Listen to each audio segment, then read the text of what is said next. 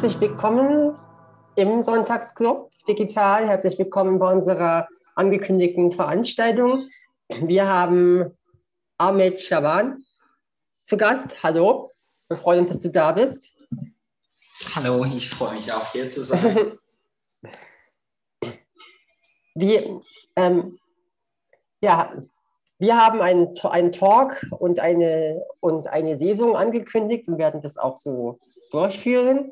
Und ja, dann wird dann, sage ich jetzt gar nichts mehr großartig zur Einführung, sondern sage einfach herzlich willkommen und damit du darfst beginnen. Danke. Ähm, ich habe das Buch gemeinsam äh, mit meinen Freunden am letzten Herbst rausgebracht. Ähm, Kaffee, Allah sei Dank bin ich Atheist. Ähm, Im Buch erzähle ich von, meinem, äh, von meiner ganzen Geschichte von Kindheit, äh, Flucht, äh, Gefängnis, das Leben als Flüchtlingsgesicht in Deutschland. Ähm, das, das Buch ist in kurzer Abschnitte. Ähm, die Hälfte mehr oder weniger spielt äh, in Deutschland die andere Hälfte erzählt chronologisch meine Geschichte aus äh, irakisch-Kurdistan. Und äh, ich habe so einige, äh, einige Texte vorbereitet äh, aus dem Buch, äh, ein bisschen gekürzt. Ich würde einfach ähm, das vorlesen.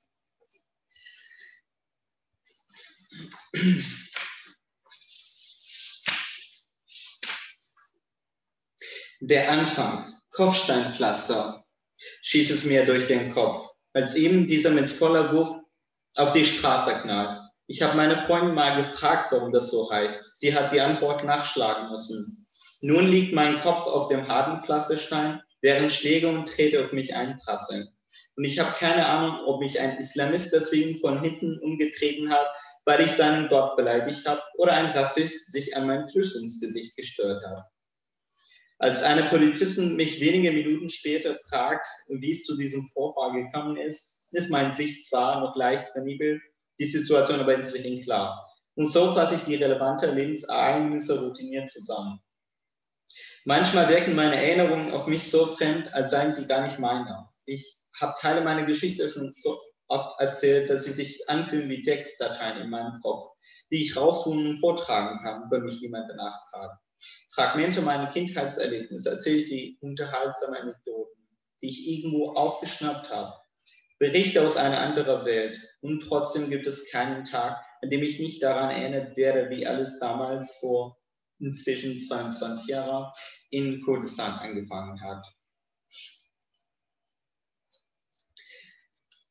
Ähm, ich lese Szenen aus der Schulzeit. Ähm, im Islamunterricht war ich der Klassenbester. Auch die Buchstaben lernte ich schnell. Ich war neugierig und oft platzte mir die Antwort auf eine Frage der Lehrer einfach raus.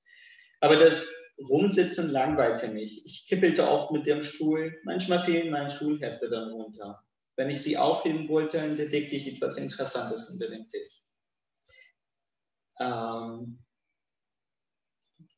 und wenn ich meine Lehrer, äh, wenn mich äh, wenn mich meine Lehrer mich dann etwas fragten, wusste ich oft nicht mehr, äh, worum es gerade ging. Dann kicherten die anderen über mich und in den Pausen lauerten sie mir auf. Sie ärgerten mich damit, dass ich eine Fehlstellung der Beine hab, hatte und wie ein Pinguin auf, äh, mit den Füßen zu den Seiten ging. Sie lachten, wenn sie mich über den Schulhof trieben, treibten, dann dann beim Laufen sah es noch lustiger aus. Sie mussten mir meistens nicht mal ein Bein stellen. Ich fiel ganz von alleine hin und dann traten sie auf mich ein. Ich versuchte, ich versuchte immer, mich zu konzentrieren, aber meine Augen, Ohren und Gedanken machten, was sie wollten. Ich bemühte mich auch, die Füße gerade zu bewegen, bekam sie aber genauso wenig in den Griff. Manchmal ging ich abends alleine raus und übte Fußballspielen, aber ich kriegte weder meine Aufmerksamkeit noch die Füße auf den Ball gerichtet. Er flog in alle Richtungen, doch nie dorthin, wo er sollte. In meiner Freizeit ging ich daher lieber in die Moschee, als zum Beispiel. Ich ließ kein Freitaggebiet in der Moschee ausfallen. Manchmal freute ich mich so sehr darauf, dass ich mich nicht zurückhalten konnte und auf dem Weg zur Moschee laut aus dem Auto rief und Leuten dazu anhält, uns zu folgen. Während des Gebets konnten meine Gedanken, äh, Gedanken fliegen, wohin sie wollten, und meine Füße dahin zeigen, wo es ihnen passten. Niemand lachte über mich, und der Imam mochte und lobte mich. Hier gehörte ich dazu, denn vor Gott waren wir alle gleich. Ich spreche noch ein wenig vor. In den ersten Klassen hatte ich mich irgendwie durch die Schule geschlängelt. Jetzt verlor ich immer mehr den Überblick. Wenn ich eine Rechenaufgabe äh, lösen sollte, war das kein Problem. Aber wenn ich einen ganzen Bogen mit Aufgaben bekam, wusste ich nicht, äh, wo ich anfangen sollte. Meine Lehrer beschwerten sich bei meinen Eltern, dass ich umgezogen sei und, unter, und weit unter meinen Möglichkeiten liegt.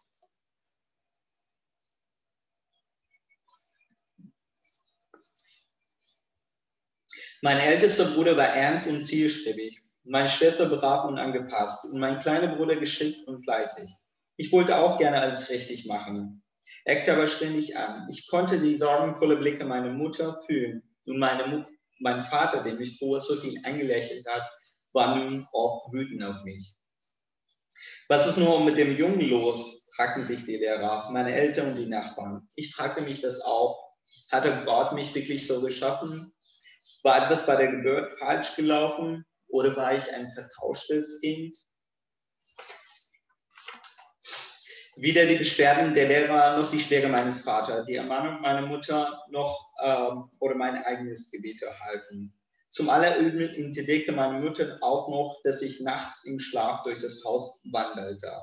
Und so fand sie zu der Überzeugung, ich sei von einem Djinn besessen.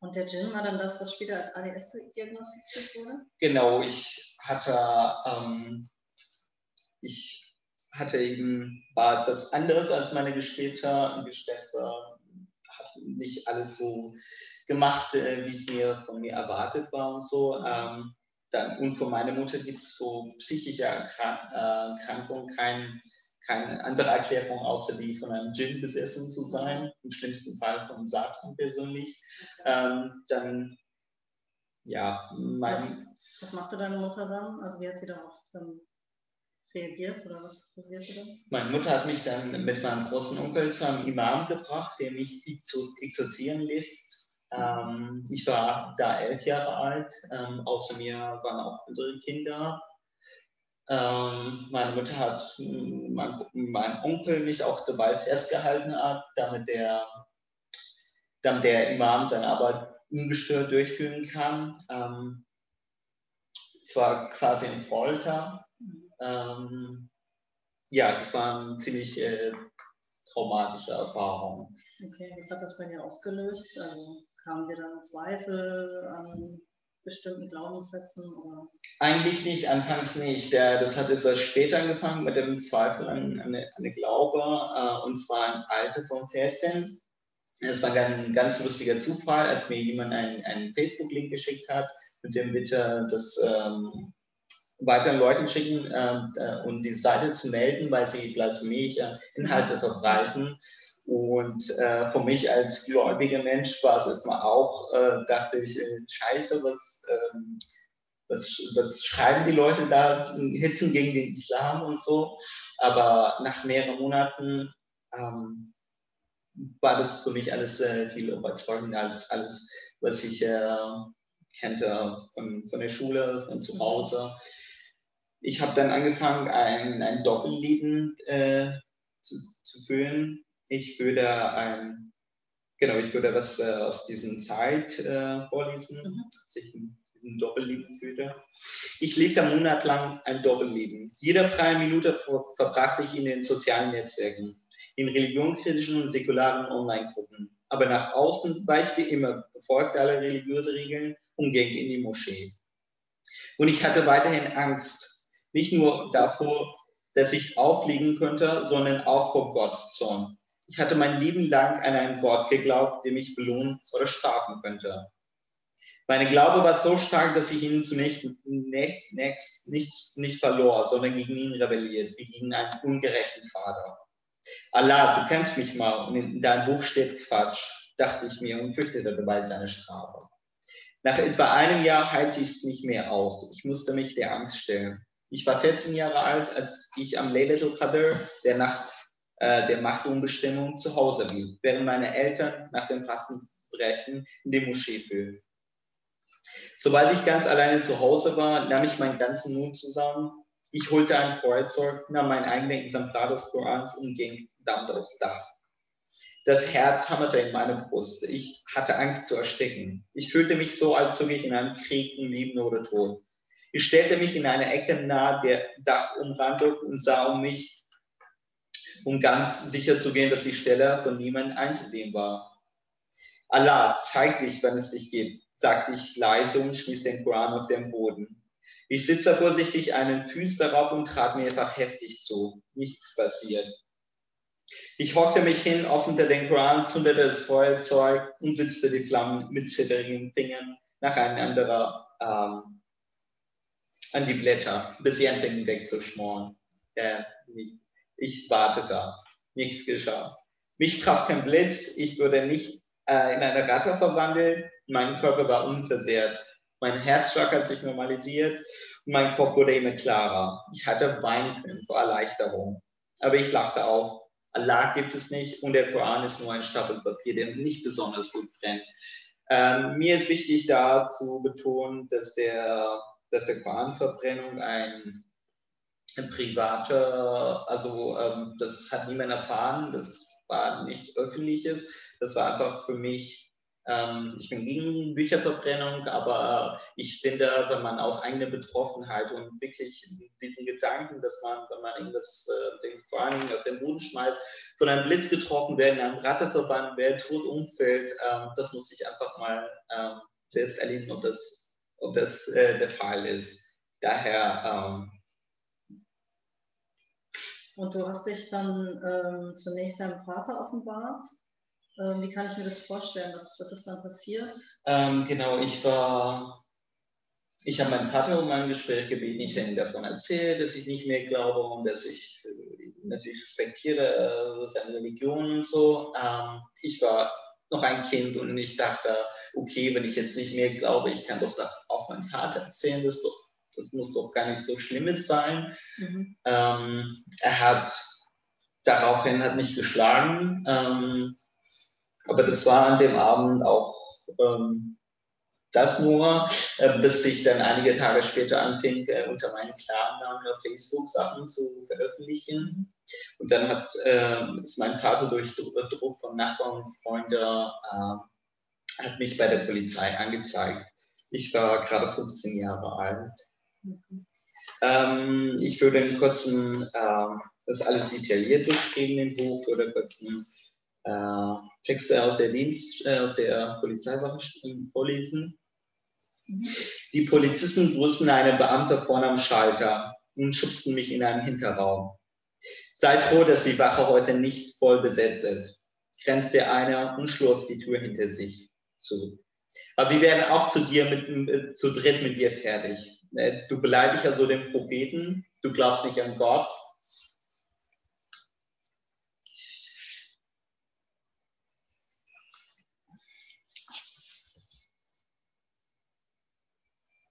Sie zwangen mich auf den Boden, zwei Polizisten drehten mich auf den Rücken. Der dritte riss mir die Schuhe äh, von den Füßen und zog mir die Socken aus.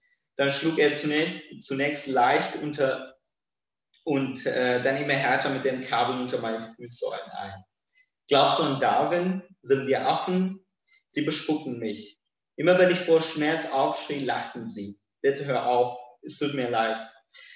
Wir werden dich wir werden dich Respekt für den Propheten lernen, sagte eine Polizist. Er hielt kurz an und ging in ein Regal, kam zu und halt etwas gegen meine Füße.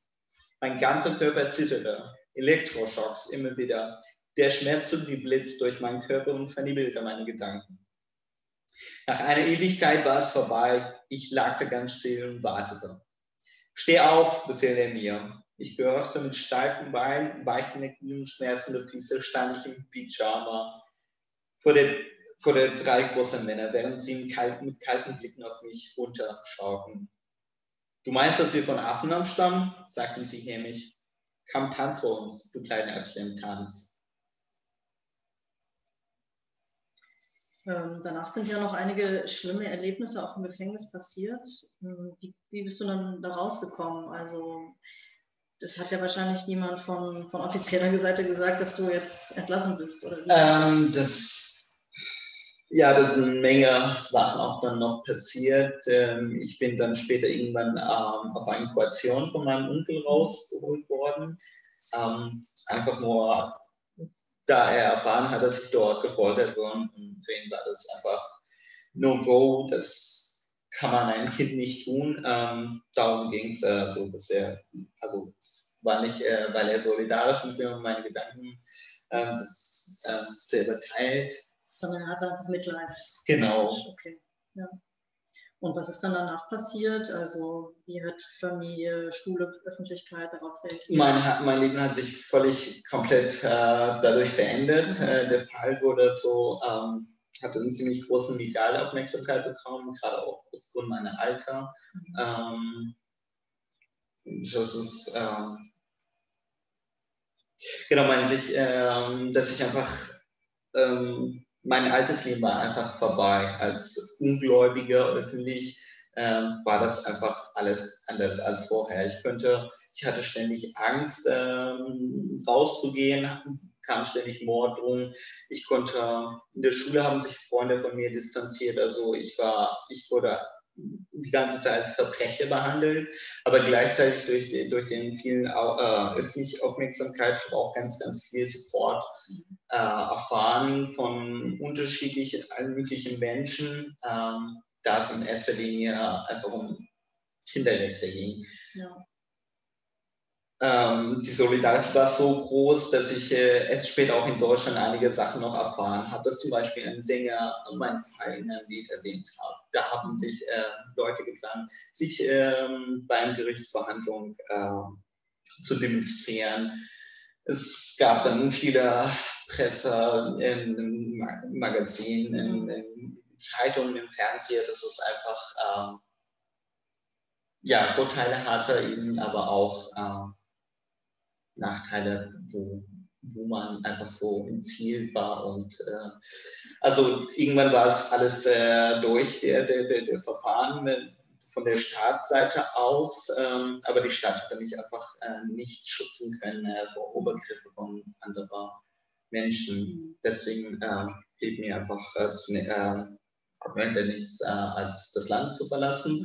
Das hat mir ähm, eine Kinderrechtsorganisation empfohlen, okay. dass sie das ähm, kein anderer Weg mehr für mich sehen, mhm. dort weiterzuleben. Und das war dann über die Balkanroute?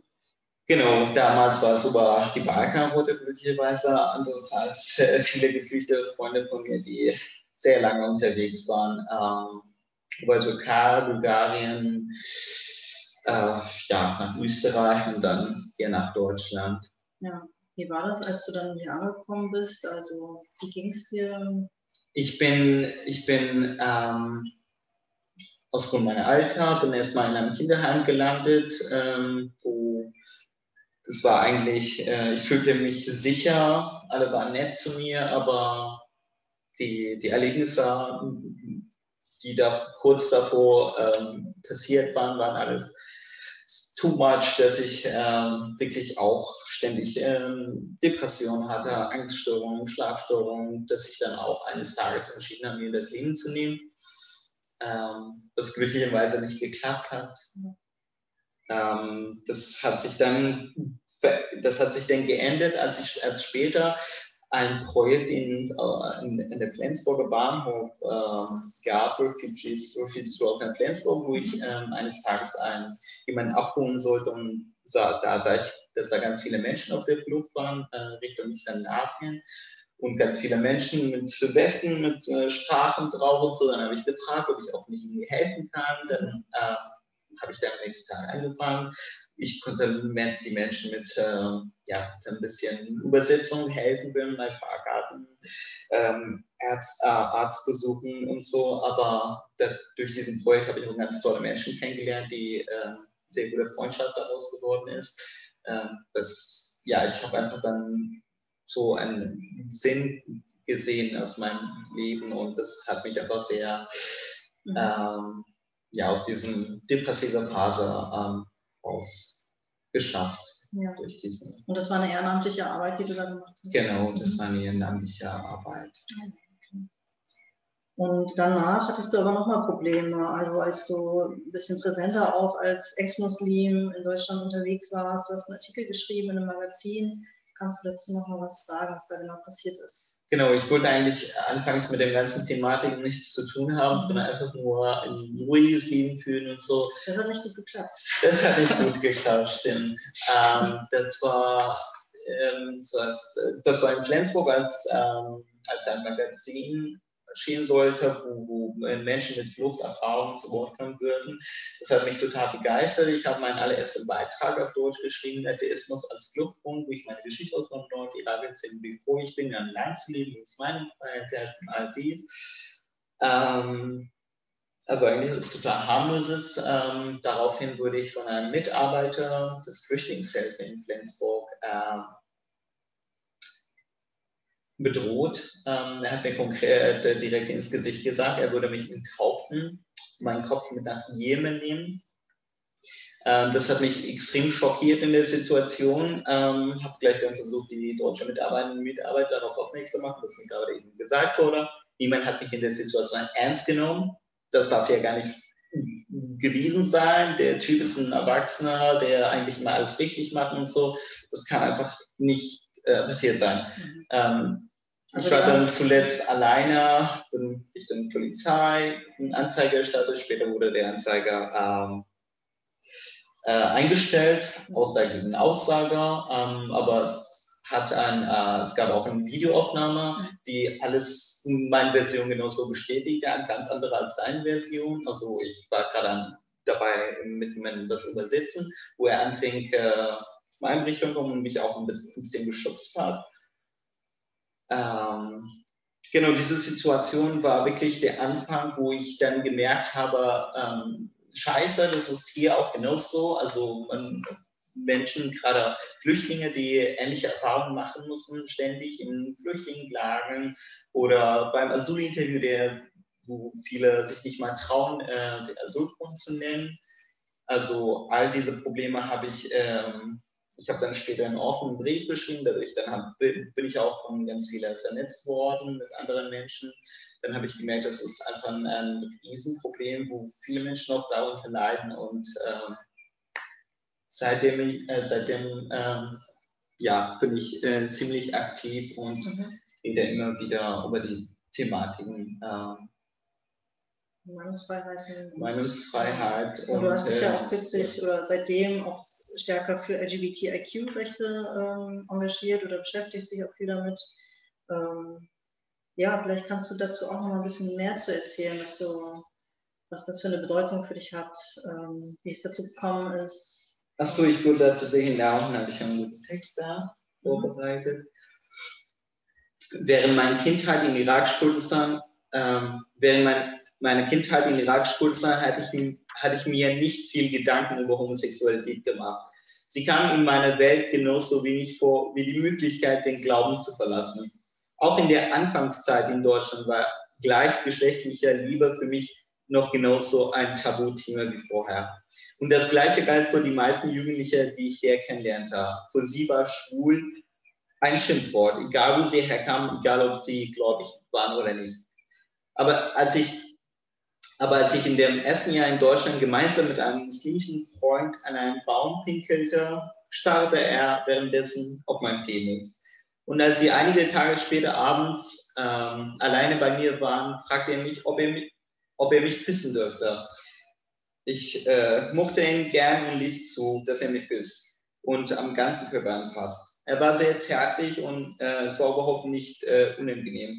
Aber es erregte mich auch nicht wirklich. Daher brachte ich es ab versicherte meine Freund, äh, aber das ist für mich völlig in Ordnung sein, dass er Männer liebt. Sein Doppelleben erinnert mich an meine Zeit vor meinem Coming-out als Ex-Muslim. Tagsüber sprach er genauso abfällig äh, über Schwule wie alle um ihn herum. Nachts versuchte er heimlich seine Wünsche auszuleben. Und er war damit eine von vielen. Eine Ta eines Tages offnet, offenbarte ein anderer Freund mir, dass er geflüchtet war, weil er dafür verfolgt worden war, mit einem Mann zusammen gewesen zu sein. aber sich nicht mal bei dem Asylinterview getraut hat, darüber zu sprechen.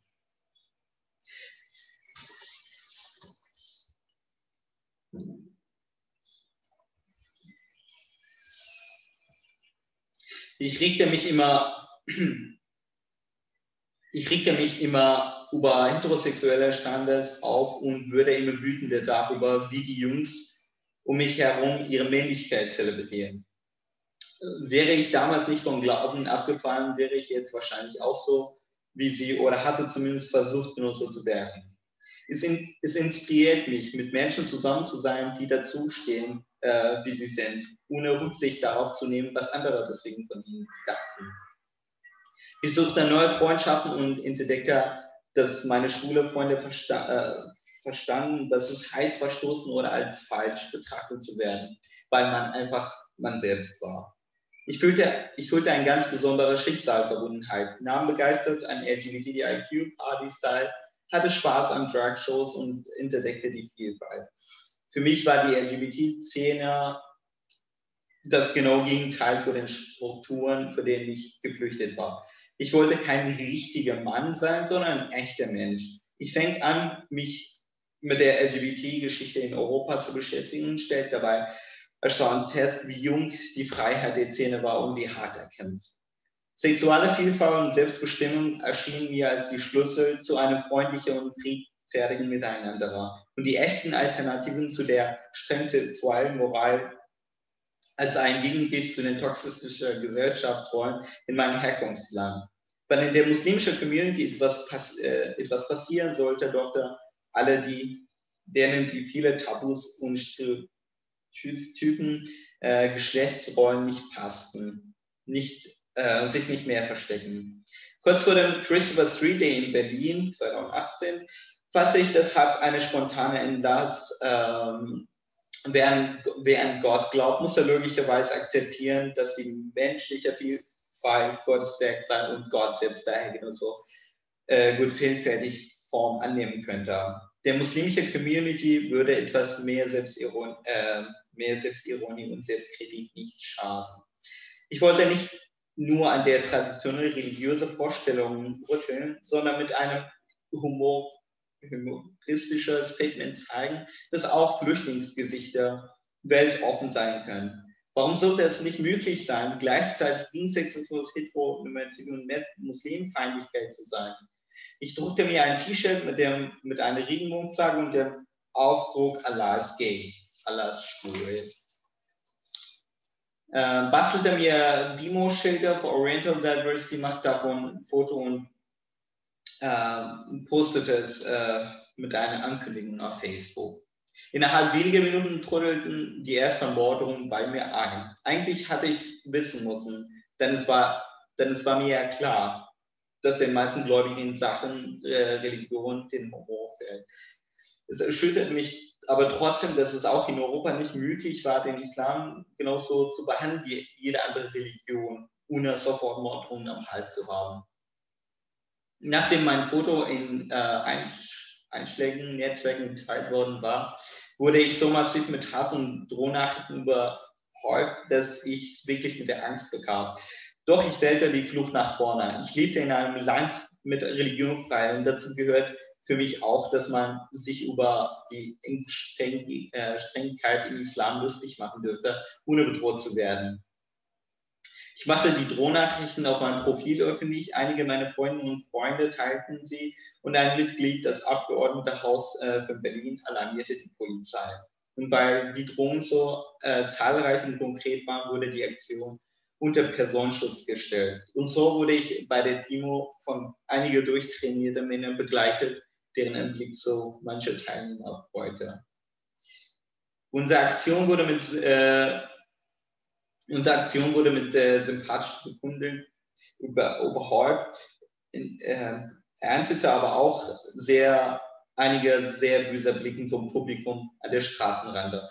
Doch dank des professionellen Schutzes verliefen nicht nur die Demos, sondern auch äh, den Rest des Wochenendes. Zwar unter massiven Anspannung, aber ohne akuter Gefahrsituation. Hatte ich im Irak ein Schild mit Allah ist gay hochgehalten, hatte, ich, hatte die Polizei mich dafür verprügelt und ins Gefängnis gesteckt, wenn ich nicht äh, schon, läng, schon lang vor ihrem Eintra äh, Eintreffen auf offene Straße ermordet worden, äh, ermordet worden wäre. Auch nach der Demonstration äh, ließen die Drohnachrichten nicht nach. Mein Cousin droht mir, er wohl kommen und mir in Stucker schneiden, weil ich die Ihre der Familie verletzt habe. Wärst du gefickt oder fickst du wenigstens? Pubbelt ein muslimischer Freund mich an. Also, wenn du wirklich schwul wärst, dann kannst du äh, nichts dafür. Ich weiß nicht, ob wir dann Freunde sein können. Aber es ist einfach, äh, es ist halt eine Krankheit. Äh, aber das, dass du so tust, als, äh, als ob du schwul bist, das ist einfach nur eklig. Es war mir völlig egal, ob Leute denken, dass ich schwul äh, sei. Das war schließlich, das war schließlich kein äh, Makel. Viele, vielmehr traf mich allerdings die Kritik einiger, einiger Leute, ich würde, ich würde mit der Aktion etwas vortäuschen. Für mich war es ein natürlicher Schlüssel, äh, Schulterschluss äh, zwischen uns äh, Verstoßenen. Und die vielen positiven Nachrichten, die mich nach der Aktion aus aller Welt erreicht haben, bestätigen mich, bestätigten mich. Ein junger Muslim schrieb mir sogar, meine Aktion habe ihn zum Coming Out motiviert. Und dieser Zuspruch motiviert mich wiederum zum, zum Weitermachen.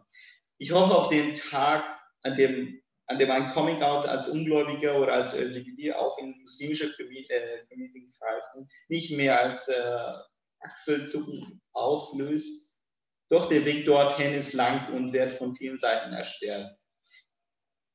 In der Behauptung, eine einzige wahren und un unveränderlicher Charakter des Islam unterscheiden sich Islamisten und antimuslimische Propaganda nämlich nur wenig. Beide Seiten vermeiden uns Kinder muslimischer Eltern dass diese Autorität Denken zu unserem Kultur gehört, vergessen wir die islamistische und antimuslimische Wahr Wahrheits, äh, Wahrheitsweite. Orientalische Vielfalt ist machbar. Ähm, ich habe ähm, außerdem auch einige, einige Geschichten von einigen geflüchteten Freunden äh, geschrieben. Ich würde nur noch zwei kurze Geschichten vorlesen. Die Albträume. Die Träume kommen nicht zufällig. Sie, sie brechen nachts über mich herein, wenn ich tagsüber zu viele schreckliche Nachrichten bekomme. Denn ist meine Zeit im Irak nicht mehr Vergangenheit, sondern läuft in meinem Nachtkino auf Heavy Rotation und zeigt sich immer wieder neue Bilder. Der Auslöser ist diesmal ein Anruf von einer fremden Frau, die mich auf Facebook gefunden hat. Sie lebt in ständigen Angst vor ihrem gewalttätigen Ehemann. Er hat mich vorgeschrieben, was ich anziehen darf. Ich durfte das Haus nicht alleine verlassen. Ich hatte keinen Schlüssel für den Briefkasten, aber ich kannte meine Rechte. Ich habe ihm gesagt, dass ich die Polizei rufe. Davor hat ihr Mann sie geschlagen. Sie schickt mir die Fotos von, dem, von den Spuren der Gewalt. Und dann hat er sie zusammen mit den gemeinsamen Kindern nach Ägypten verschleppt. Inzwischen ist sie frei, aber sie mussten sich vor ihnen verstecken. Er schickt mir furchtbare Drohnachrichten. Mir ist beim Hören ganz schlecht geworden.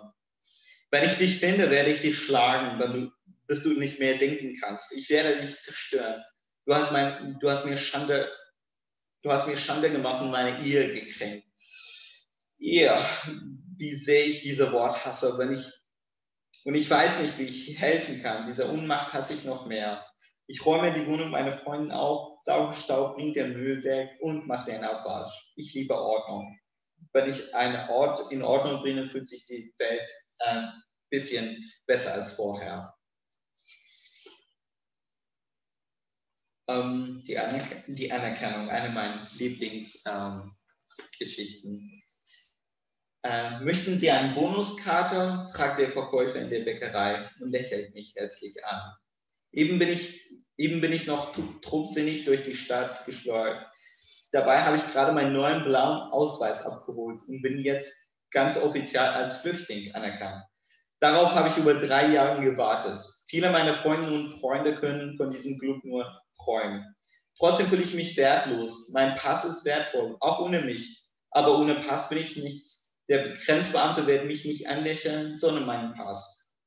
Sie kommen ja fast jeden Tag und mit dieser Karte bekommen Sie jeden Cent Kaffee kostenlos, erklärte der Verkäufer. Ich bin sprachlos und berührt. Geht's Ihnen gut? fragt er. Ja, sehr gut. Ich unterdrückte die Tränen und lächelte so. Ich nehme, ich nehme die Karte sehr gern. Vielen Dank für diese Anerkennung. Es bedeutet mir sehr viel. Ich nahm meinen Kaffee und ging raus. Der Verkäufer blieb leicht verwehrt zurück. Dann bin ich erstmal äh, eigentlich durch mit den Texten, was ich äh, vorhatte lesen. Herzlichen Dank für deine wirklich eindrucksvolle Geschichte und für deine Ausführungen, die wirklich ähm, ja, sehr eindrucksvoll sind. Und, ähm, ja, ja, vielen, ich, vielen Dank. Genau. Ich würde dich jetzt vielleicht noch ein paar Sachen fragen. Vielleicht gibt es ja auch noch Leute von den Gästen, die Frage haben, Fragen haben. Ähm, du hast ja ähm, gerade erzählt, dass du manchmal unter Personenschutz stehst. Wie kann ich mir das vorstellen? Also ähm, das ist ja schon was, was, was nicht so alltäglich ist. Und da würde mich jetzt so interessieren, so, wie fühlt sich das an? Also wie ist das ein Leben in Deutschland, ähm, also ein Land, in das man eigentlich geflüchtet ist, äh, zu leben? Wo man unter Personenschutz stehen muss. So. Also das mit dem Personenschutz ist immer nach der Gefahreinschätzung von der Polizei. Ähm, ich bin seit längerem, seit damals äh, gefährdet, ähm, als Gefährder bei der Polizei eingestuft, habe auch länger, seit mehreren Jahren ein, ein, Einkunftssperre und so. Ähm, Ausgangssperre. Ausgangssperre, genau. Danke. Genau. Ähm, ja, ich bin klar, es ist beängstigend, dass, dass es das Ganze braucht, dass man geschützt werden muss. Äh, aber es ist natürlich auch sehr, sehr schön, dass man auch seine Meinung äh, trotzdem vertreten kann, auch wenn es gefährlich ist und von der Stadt beschützt werden. Ja, okay. Ja, du hast eben von dem CSD in 2018 erzählt. Äh, du bist gerade in Berlin zu Besuch und am Wochenende war auch CSD. Ähm, wie war es denn da? War es da ähnlich wie 2018 oder? Ähm, ich hatte gerade wieder auch ein, ein, ein, ähm, ein Foto ähm, von der ich hatte das Foto gehabt, äh, eine Fotomontage, den ich seit äh, vor einigen Monaten veröffentlicht hat, auch einen riesen ähm, Shitstorm ausgelöst hat, viele Morddrohungen. Diesen Foto hatte ich gerade auch auf dem CSD. Ähm, das du ist ein das mit Mecca? Matt Mecca, das ist ein zweiküssender ich äh, mit einem Aktivistenfreund, äh, ja. wir uns küssen. Fotomontage, wo der gefahren auf der Kaber steht und Hempel ähm, ist genau Regenbogen zu sehen. Ähm, und mit dem Spruch, äh, Bob halal, äh, bin auf der CSD gewesen. Ich hatte das die ganze Zeit eigentlich, das Plakat auch versteckt gehabt, nur wenig äh, gezeigt. Aber ich hatte Freunde dabei, die äh, ja, Beschützer, die ähm, für mich da waren, falls äh, zu irgendeiner Situation kommen sollte. Aber das war natürlich auch immer diese Angst. 2018 war es einfach äh, total stressige, dieses Gefahr und all dies, das hat sich, ähm, also dieses Gefühl war schon ein bisschen wieder da, auch wenn es gerade ich das vorhin nicht angekündigt hatte und darauf hatte ich, ich wusste, dass es auslösen wird, deswegen habe ich das auch nicht gemacht. Ähm. Mhm. Ja, spannend.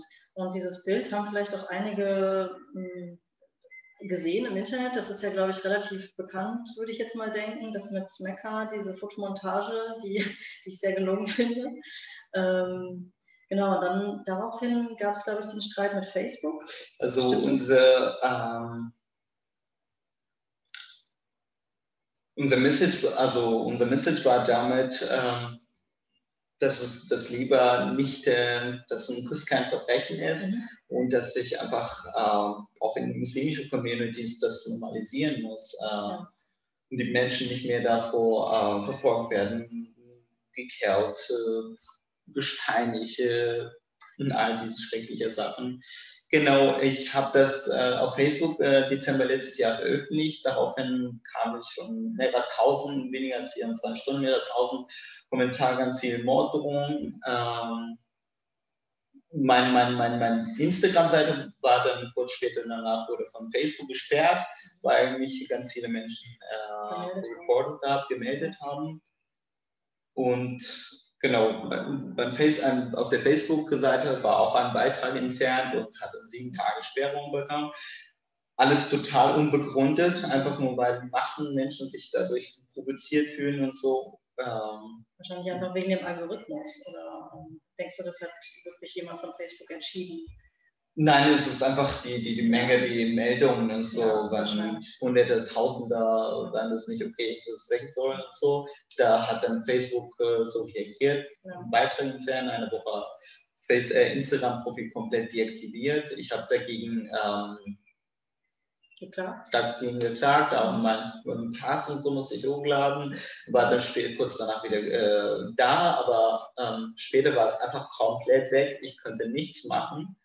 Ähm, da hatte ich dann äh, die Unterstützung gehabt von der Giordano Bruno Stiftung, ähm, wurde von einem Anwalt vertreten, die, ähm, wo wir einen Einzelfall verfügen beim Gericht äh, bestellt haben und dann äh, fand es später ein Gerichtsprozess mit Facebook ähm, und das Gericht hat entschieden, dass es äh, dass, Das ist ungerechtfertigt. war. dass es ungerechtfertigt war, dass ich äh, es einfach keinen Grund gegeben Ja. hat äh, zu dieser Sperrung. Das heißt, du hast eine Klage gegen Facebook gewonnen. Ich habe einen Klage gegen Facebook gewonnen. Das kann aber nicht jeder von sich behaupten. ja, das ist schon mal ein gutes Zeichen. So. Ich Das meine, hat, natürlich äh, war das wahrscheinlich total nervig mit diesen ganzen Meldungen von den Leuten. Das da- hat sich aber, diese Facebook-Geschichte ähm, haben auch mehrere Zeitungen als äh, Medien berichtet. Das ist wirklich auch in mehrere Sprachen übersetzt worden und so, dass ich ähm, wieder von ganz neuer ähm, wieder Leute, Leute auf meiner Seite haben, die Morddrohungen schicken und. Beleidigungen. Ja, krass. Ja, vielleicht würde ich mal an Julia weitergeben. Äh, Vielleicht hast du auch noch Fragen oder vielleicht ergeben sich jetzt noch Fragen ähm, von den Gästen. Ob noch jemand da ist? Äh, Die Gäste sind noch, sind noch da, aber ich habe jetzt im Chat keine Fragen gesehen. Hab, habt ihr beiden Fragen? Ich hätte eine Frage, ja? Dann bitte, ja. Ähm, ich will jetzt aber nicht vorgreifen, wenn jetzt jemand anders auch will. Also die Frage wäre, wie frei kannst du denn dich, äh, Ahmed, Ahmed, äh, in, in Deutschland bewegen? Ähm, hast du jetzt immer Personenschutz? Kannst du, wie sieht dein Leben aus? Kannst du Sachen machen, die dir Spaß machen und die dich auch aufbauen? Und wie sieht es mit, naja, ist zu privat eigentlich, aber äh, wie sieht es mit Angst und Hoffnung so, die Balance aus? Das wäre meine Frage. In der Öffentlichkeit. wie es mit Angst und Hoffnung aussieht, habe ich verstanden. Ähm, Öffentlichkeit, ja. Hm. In der Öffentlichkeit. Ja, ich würde sagen, ich fühle mich schon sicher in Deutschland. Ähm, klar, es gibt immer wieder total bedrohliche Situationen, aber ähm, weil ich das kenne, in einem Land aufgewachsen bin, äh, wo es wirklich richtiger Meinungsdiktatur ist, also dass man ähm, vieles nicht sagen darf, sonst äh, man sein Leben verlieren könnte. Dadurch, also ich erfahre einfach diesen Schutz, dieses äh, ähm, dass die Meinungsfreiheit geschützt wird. Ähm, einfach, ich genieße das. Ähm, klar, wenn man gerade sich mit den Thematiken beschäftigt, hat man einfach auch oft mal total aggressive äh, Extremisten, hier Islamisten, die, die einem die einen töten wollen. Also ich habe ähm, leider es ist nicht nur bei diesen Mordungen geblieben im Internet. Ich habe auch zweimal ähm, körperliche Gewalt erlebt. Ähm, das letzte Mal vor einigen Wochen. Äh, einen Monat ist das hier ungefähr. In Flensburg. In Flensburg da war ein Verein, es war Verein, der ein Demo angemeldet hat. Ich wollte es einfach nicht widersprüchlich äh, zu gucken, wenn antisemitische, homophoben Typen äh, in der Stadt äh, marschieren. Ich habe meine eigene Demo angemeldet unter dem Motto gegen den Antisemitismus ich wurde dann von einem, äh, von einem auf, der, auf deren Seite, äh, die auf unserer Seite kam, ist mir die Israel-Fahne aus der Hand gerissen. Ähm, die lagen dann irgendwann auf dem Boden. Hunderte Polizisten hatten erstmal uns äh, beim auf, äh, uns eingekniet, um erstmal zu verstehen, wer wer angegriffen hat. Äh, dem wurde dann schnell klar, ich bin der Veranstalter, mich dann wieder gehen lassen. Ähm, der Typ wurde dann erstmal ähm, ähm, mitgenommen. Der hat mich dann noch auf dem Boden liegend äh, noch als Scheißjüde be be beschimpft. Ähm, genau, also solche, solche Erlebnisse erlebe ich leider. Es kann immer wieder vorkommen, und zwar überall. nicht nur in Flensburg. Aber ähm, was war dann noch weiter die Frage? Ist deine Frage beantwortet oder gibt es äh, noch einen Teil? Also Hoffnung, klar, natürlich, äh, es gibt äh, Hoffnung, sonst äh, glaubt man konnte das gar nicht weitermachen. Also ich erlebe das zum Beispiel auch unter meinen muslimischen Freunden, äh, die auf einige total harmlose Sachen, wenn ich vor einigen Jahren das gemacht hatte, Post, dann Text, ein Foto, den total Diskussionen ausgelöst hat, warum ich, warum ich das immer wieder machen muss und wie ist das. Und heute gehen die einfach viel entspannter damit um, ähm, weil wir es immer wieder zu sehen bekamen und äh, das äh, also äh, es, eine Veränderung ist auf jeden Fall nötig. Und Sie haben sich daran gewöhnt. Die haben sich auch daran gewöhnt, okay. das ist der Arme. Ja. Generell kannst, kannst du dich auch frei bewegen, also ohne Personenschutz, also sozusagen? Ja, yeah, natürlich, das ist immer wieder, wie ich vorhin erwähnt habe, ähm, bei öffentlichen Veranstaltungen meistens. Und zwar die Polizei entscheidet meistens äh, nach, äh, nach der Gefahreinschätzung und äh, wie, äh, ob das ein Schutz benötigt ist. Aber meistens eigentlich immer auf äh, Veranstaltungen sind da Polizei zumindest äh, draußen stehen. Ich kann dann auch sagen, ich bin selber religiös, freiwillig, also einzige aus der Familie eigentlich. Und ich verstehe nicht, was daran muslimisch ist, weil soweit ich weiß, gilt das Gebot nicht zu töten, genauso, genauso im Islam wie in anderen Religionen. Genau, das nur noch als Anmerkung. Danke. Ja. Das, das Ding ist, ähm, genau wie im Christentum, der ich, also ich finde alle Religionen ähm, ähnlich ähm, doof, aber das hat einen bei den anderen Religionen hat sich einfach nach dem langeren Prozess sich, ähm, die Leute sind heute etwas entspannter, man kann aus der Kirche austreten, also das ist äh, sowas ist unvorstellbar, man kann nicht sagen, okay, ich bin nicht mehr Moslem kann man sagen, ähm, also nicht sagen, ähm, man kann es für sich behalten und äh, dann lebt man auch nicht gefährlich, aber ich konnte.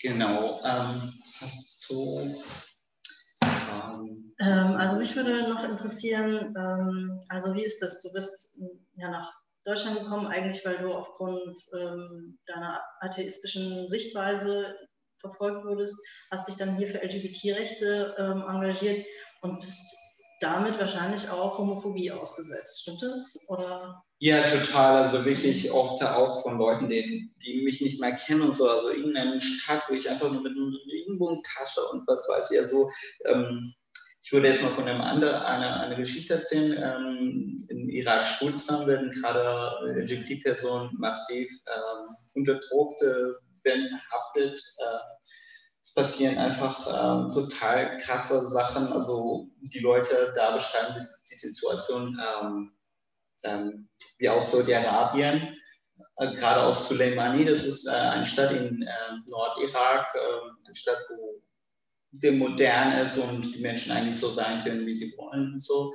Ähm, auf der, äh, ich hatte dann vor, vor einigen, vor einem Monat ungefähr dann die Idee gehabt, mit einer Wanderung, ähm, eine Spenderaktion ähm, für, für, die, für eine selbstorganisierte LGBT-Gruppe in Soleimani. Ähm, ich wollte einfach äh, dadurch auch über die Situation aufmerksam machen. Ähm, bin dann, ähm, ja, dann hatte ich eine Wanderung geplant, wo ich äh, mehrere hundert Kilometer vorhatte. Ich habe dann nur um die 250 Kilometer gemacht. Er hatte einfach unglaublich wahnsinnig viel Support äh, bekommen und einfach, äh, ich möchte einfach die, die, die Menschen eine Stimme geben, die sonst nicht gehört werden. Ähm, und ja. ja, cool. Genau, wo waren wir? Warum war ich dann wieder da? Also meine Frage war eher in Bezug auf äh, Homophobie, aber da hast du ja auch... Genau, Homophobie, das erlebe ich tatsächlich ähm, auch, klar. Ähm, aber es ist anders für mich, ähm, der, wo, mich, wo ich selbst äh, entscheiden kann, ob ich mich jetzt in Aktion mache, mich positionieren kann und so. Aber die Realität von Menschen, die selbst betroffen sind und so sind, es ist einfach äh, für mich sogar unvorstellbar, trotz alles, was ich äh, durchmache. Und das Thema LGBT ist das einfach äh, gerade in muslimischer Community wirklich das aller, aller Schlimmste. Also mit, meinem, mit meiner Familie habe ich jetzt inzwischen auch seit einigen Monaten gar keinen Kontakt mehr zum allerersten Mal, weil die damit einfach nicht mehr klarkommen könnten. Viele Jahre hatten wir immer dieselben Gespräche, wo ich nur provozieren muss. Und also da war eine Diskussion möglich, ähm, warum ich äh, den Islam kritisch finde und all dies. Aber das Thema LGBT für die ist das einfach ähm, das allerletzte. Also da kann man gar nicht drüber diskutieren. Das kann man wirklich gar nicht. Äh, es sind einfach mhm. Schimpfworte und äh, einfach Scheiß. Ähm. Dann hätte ich vielleicht nochmal so eine, naja, ich sag mal, vielleicht theologische Frage. Ich weiß nicht, ob du darauf antworten kannst oder ob du dazu was weißt. Ähm, es ist, also ich glaube, es gibt solche Herleitungen, dass man äh, davon ausgeht, dass auch im Islam, dass es auch dort teilweise Homosexualität gelebt wurde äh, vor vielen Jahren, vor vielen Jahrhunderten. Und dass eigentlich diese Homophobie im Islam eher was ist, was aus dem Westen ähm, kam. Weißt du dazu was? Kannst du dazu was sagen? Ähm, oder ist das zu theologisch die Frage? Ähm, ähm ich, oder wie wird das gelebt ähm, in Syrien? Oder weißt du das? es ist also, ich, ich, kann mir vorstellen, dass es in den meisten Ländern einfach sehr ähm, nicht erwünscht ist in der Community und die Menschen eigentlich überall einfach ähm, Verfolgung erleben und äh, ständig unter massivem Druck. Ähm, es ist wirklich, äh, da kann man einfach nur sich weil man, also sobald man das öffentlich macht und so, ist man einfach den Gefahr ausgesetzt, äh, umgebracht zu werden. Und auf der Frage ist es äh, mir, glaube ich, tatsächlich etwas logisch, ja. ich gerade nicht. Also du weißt auch nicht, wie es Historisch und so ja. eher so, nein. Ja. Es hat mich einfach sehr interessiert, was mhm. genau im Koran steht, wie ja. die Leute denken und so, aber es hat mich später einfach ähm, wenig interessiert, was im mhm. Koran steht, weil ich gemerkt habe, in anderen Religionen stehen auch einige total crazy Sachen. Aber das Ding ist, ähm, genau, ich ähm, versuche immer zu, zu, gucken, wie, wie, wie die Menschen drauf sind, die Jugendlichen um mich herum und so. Äh, und ähm, damit was anfangen und nicht. Ja. Also ich erlebe zum Beispiel oft, ähm, leider auch von einiger Islamkritiken, der, der, der immer die Leuten, also gerade moderne Muslime, Muslime, die deren Religion das ausleben wollen, ähm, wirklich ein total viel Druck bekommen von allen möglichen Seiten. Auch einige Islam Islamkritiken ist auch immer, ähm, das, das, im Koran steht was anderes, das kann ja gar nicht der Islam sein, das passt nicht, du bist dann sonst gar nicht Moslem. Und von, von, von Europäer habe ich auch sonst oder selbst auch erlebt, wo ich, wo ich gefragt wurde, ob ich was glaube und ich ist, ich glaube nicht. So, ähm, dann kam die Frage, wie, aber deine Eltern sind bestimmt doch Muslim und so. Oder mit Schweinefleisch ständig äh, angeboten kriege und äh, ich gar, nicht, gar kein Fleisch essen kann, weil ich Vegetarier bin. Aber diese Idee immer, äh, wo viele Menschen, die, die, die wirklich ähm, eine Veränderung wollen und das ist einfach aber von allen möglichen Seiten so bekämpft wird, weil das nicht deren Kultur ist. Deswegen führt das, glaube ich, oftmals auch dazu, dass die Menschen sich unter sich bleiben und äh, sich isolieren und so. Ja, ja wahrscheinlich. Ja. Okay, gibt es da noch andere Fragen?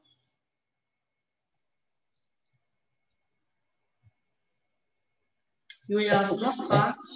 Ich selber erst einmal nicht. Das ist für mich, ist für mich alles sehr beeindruckender und prägender Input. Ähm, ich fand vorhin die Geschichte von dir interessant, wie du da auf Facebook wie dein, wie, dein, wie, Account bei Facebook gesperrt wurde. Und wie ich das richtig verstanden habe, der, der Account wurde gesperrt, nicht aufgrund der Inhalte, die du gepostet hattest, sondern, sondern aufgrund der Inhalte, die die Menschen gepostet haben, sozusagen. Richtig? sozusagen der. Nein, nein, nein. Die Menschen haben meinen Inhalt äh, bei Facebook gemeldet, dass es Hate Speech sei und alles Mögliche. Und Facebook hat eben so reagiert, der, der, der einen Beitrag entfernt und mein ganzes Profil deaktiviert. Ja, ja, ah, ja. Aber interessant ist, dass irgendwie von denen gar nicht, dass, dass da keine Prüfungsinstanz ist, wo nochmal geprüft wird, so äh, äh, inwiefern Hate Speech, weil in dem Fall, die haben, die, deine Hater haben ja, haben das ja, haben dieses Bild ja als Hate, Hate Speech definiert, weil es ja ihre religiöse Ehre in Anführungsstrichen verletzt hat. Und das ist ja eigentlich, das ist ja, das ist ja die Frage, da könnte man sich schon die Frage stellen, welches, welchen, welch, nach welchen Werten eigentlich Facebook agiert. Ne? Das ist dann schon ziemlich spannend. Also ich glaube, Facebook äh, reagiert, äh, egal um was es geht, wenn es einfach äh, die Menge der Meldungen einfach so viel sind, äh, sperren der einer und äh, Beiträge, Ja, ja, klar. das richtig zu prüfen ist. Ja. Aber Ja. da kann nicht jeder hat die Möglichkeit oder den Support äh, dagegen auch anzugehen. Und äh, ich bin einfach wahnsinnig froh, dass, äh, ja, dass mein Account erstmal wieder da ist und äh, Ja, klar, das Ja. ist einfach ein Angriff auf die Meinungsfreiheit im, im Internet und das kann einfach definitiv. akzeptiert genommen werden. ja, natürlich können wir dich unterstützen, indem wir deine Social Media Accounts liken und dir folgen. Ja, definitiv. Und äh, wir kaufen natürlich am besten auch dein Buch, äh, wo du nochmal deine Geschichte wesentlich ausführlicher drin äh, beschreibst. ähm, genau, nochmal auch als Hinweis an alle, ähm, kauft auf jeden Fall das Buch von dir. ähm, ja, und wenn jetzt sonst keine Fragen mehr sind, ähm, würden, würden wir vielleicht langsam zum Ende kommen. Also nochmal als Frage, gibt es noch Fragen? Ansonsten würde ich vorschlagen, wenn du jetzt nichts noch ergänzen möchtest. Nein, also ich habe jetzt hier nichts mehr. Auch, im- auch im Chat stehen auch keine Fragen, also nein. Okay. Ja, vielen Dank, dass ich, dass ich auch hier sein durfte. Ja, wir haben zu danken.